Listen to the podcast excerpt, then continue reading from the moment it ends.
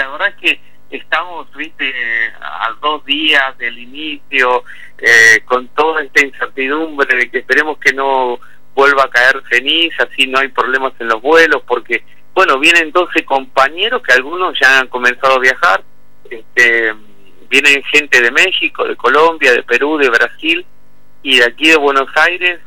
Eh, bueno, va a ser un festival de lo más internacional y de lo más divertido también, ¿no? Tenemos confirmadas 60 funciones entre jueves y viernes en los dos turnos. Estamos eh, recorriendo escuelas desde Plotier, Neuquén, Centenario, Allen, Cipoletti y Roca. Son un montón de escuelas, jardines, primarias, secundarias y también un par de nocturnas. Y además tenemos este, presentaciones en, en Neuquén, en la cárcel de mujeres, en la U16 y en un hospital público en Cipolletti para pacientes del servicio de salud mental.